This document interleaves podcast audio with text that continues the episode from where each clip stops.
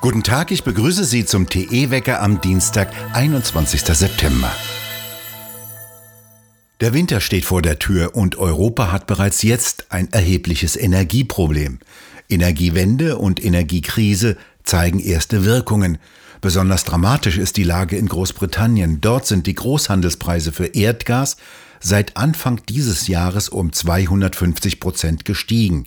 In der Folge schlossen in Nordengland zwei Düngemittelfabriken und einige regionale Versorger sind in erhebliche wirtschaftliche Schwierigkeiten geraten. Die Energiepreise sind in solche Höhen angestiegen, dass ein Betrieb nicht mehr lohnt.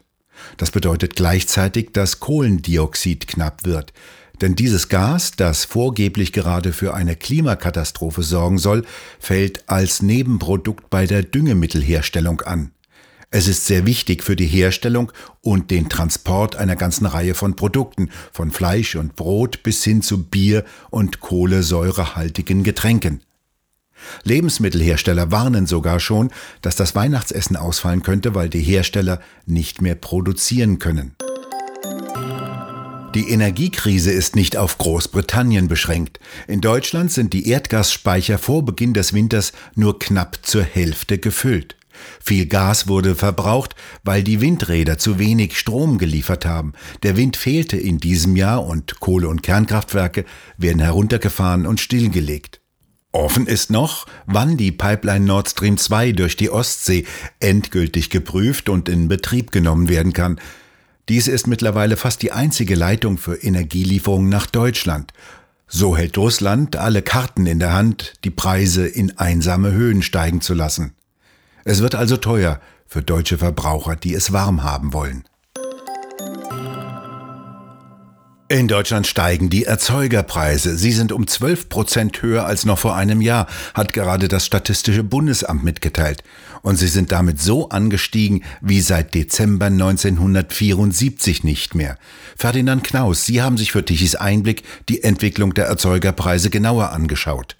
Die sind tatsächlich sehr stark angestiegen in diesem Monat. Damals äh, stand das äh, im Zusammenhang mit der ersten Ölkrise. Der Anstieg der äh, Energiepreise schlägt da voll auf die produzierende Wirtschaft durch. Denn die Erzeugerpreise, das muss man dazu sagen, das sind eben nicht die Preise, die der Konsument zahlt, sondern das sind die ab Fabrik berechneten Preise für Produkte von Unternehmen.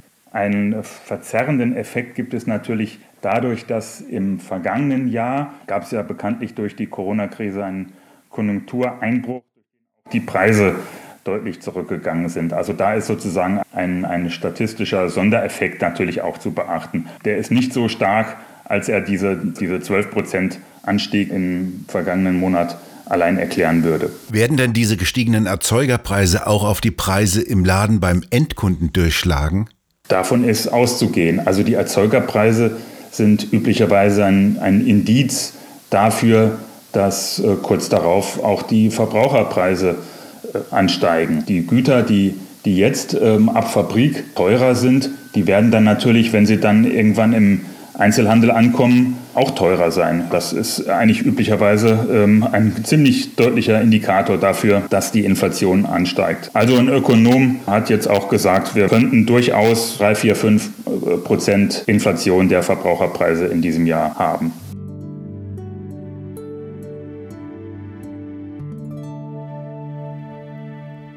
In den Regalen dürften Nudeln deutlich teurer werden, denn es gibt zu wenig Hartweizen, der Rohstoff für die Herstellung von Nudeln. Als dramatisch bezeichnen die Getreidemühlenbetriebe die Lage auf diesem Markt. In Kanada, als dem wichtigsten Exportland für Hartweizen, seien mit dreieinhalb Millionen Tonnen fast die Hälfte weniger als im Jahr zuvor geerntet worden. Ebenso hat zu viel Regen die Ernten in Frankreich teilweise drastisch behindert. Eine klare Antwort hat der Autohersteller BMW der deutschen Umwelthilfe gegeben. Das Geschäft dieses Vereins besteht darin, Abmahnungen zu verschicken und seit neuestem auch Bundesländer und Unternehmen auf Klimaziele zu verklagen. Der Verein beruft sich auf jenes Klimaurteil des Bundesverfassungsgerichtes vom März. Nachdem sollen in Deutschland die Emissionen von vorgeblichen Treibhausgasen drastisch gesenkt werden, damit das Weltklima gerettet wird. Dieser Abmahnverein hatte auch BMW eine Abmahnung ins Haus geschickt. Der Autohersteller solle eine Unterlassungserklärung unterschreiben, dass sie keine Autos mehr mit Benzin- oder Dieselmotoren bauen würden. Die gleichen Aufforderungen hat der Verein auch an Mercedes-Benz und an den VW-Konzern geschickt, ebenso wie an den Energiekonzern Wintershall. Der soll sich gegenüber dem Abmahnverein verpflichten, ab dem Jahre 2026 kein neues Öl- oder Gasfeld mehr zu erschließen, also auf sein angestammtes Geschäftsfeld verzichten. BMW schreibt jetzt in seiner Antwort an diesen Verein, dass über den Weg zur Erreichung der Klimaziele ausschließlich die demokratisch legitimierten Parlamente entscheiden. Ein Rechtsstreit zwischen zwei privaten Parteien könne diesen demokratischen Prozess nicht ersetzen. Deshalb weise BMW den behaupteten Unterlassungsanspruch des Vereins zurück. Die Explosion war gigantisch. Noch im 70 Kilometer entfernten Frankfurt zerbrachen Fensterscheiben. Selbst in München hörte man noch den Donner. Heute vor genau 100 Jahren ereignete sich die größte zivile Explosion in Deutschland. Am 21. September 1921 passiert um 7.32 Uhr in dem kleinen Städtchen Oppau nördlich von Ludwigshafen am Rhein die Katastrophe. In einem Silo des Düngemittelwerkes der BASF, in dem 4500 Tonnen eines Mischsalzes aus Ammoniumsulfat und Ammoniumnitrat lagerten, kam es zu ungeheuren Explosionen. Dieses Mischsalz verhärtete sich im Laufe der Zeit und bildete in dem Silo harte Verklumpungen. Vor dem Verladen wurde damals üblicherweise das Salz mit kleinen Sprengungen gelockert. Ein Verfahren, das häufig angewendet wurde, damals als sicher galt eine Routinesprengung gewissermaßen. Doch bei einer kommt es vor genau 100 Jahren zur Katastrophe.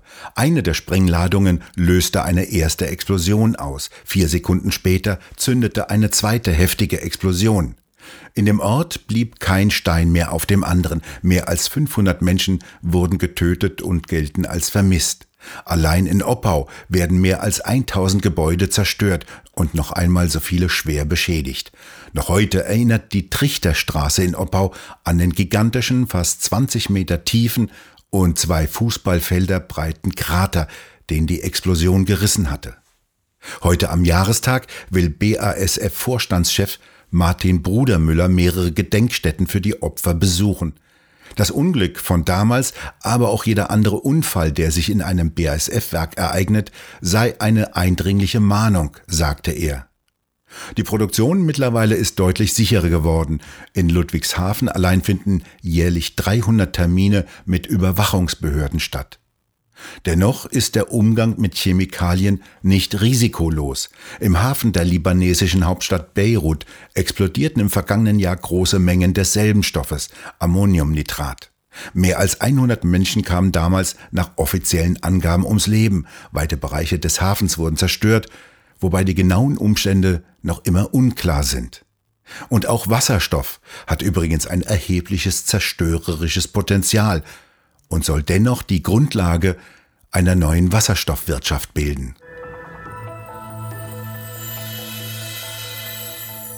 Die Corona-Maskenpflicht war das Motiv für den Tankstellenmord von Trier.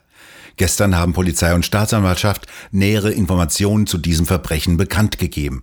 Demnach kam der 49-jährige Täter am Samstagabend ohne Maske in die Tankstelle und wollte ein Sixpack Bier bezahlen. Der Kassierer wies ihn auf die Maskenpflicht hin und weigerte sich, die Ware herauszugeben. Daraufhin verließ nach Angaben der Staatsanwaltschaft der Mann die Filiale, kehrte nach eineinhalb Stunden wieder zurück, ging diesmal mit Maske wieder mit einem Sixpack Bier zum Tresen und schoss dem Kassierer von vorn gezielt in den Kopf. Der Mann aus Ida Oberstein wurde am Sonntag festgenommen und sitzt in Haft. Sein Motiv? Die Corona-Situation belaste ihn sehr, deshalb habe er keinen anderen Ausweg gesehen, als jetzt ein Zeichen zu setzen.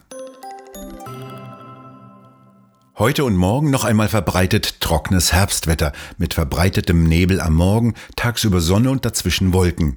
Zum Freitag hin künden die Wettermodelle mögliche Änderungen an. Ein Sturmtief zieht nach Skandinavien. Wie weit es allerdings nach Süden reicht und dabei wetterwirksam wird, ist noch offen. Es kann stark bewölkt werden, örtlich mit ein wenig Regen verbunden und windiger. Wärmer als 15 bis 20 Grad am Oberrhein wird es allerdings nicht mehr. Wir bedanken uns fürs Zuhören und schön wäre es, wenn Sie uns weiterempfehlen würden. Wir hören uns morgen wieder, wenn Sie mögen.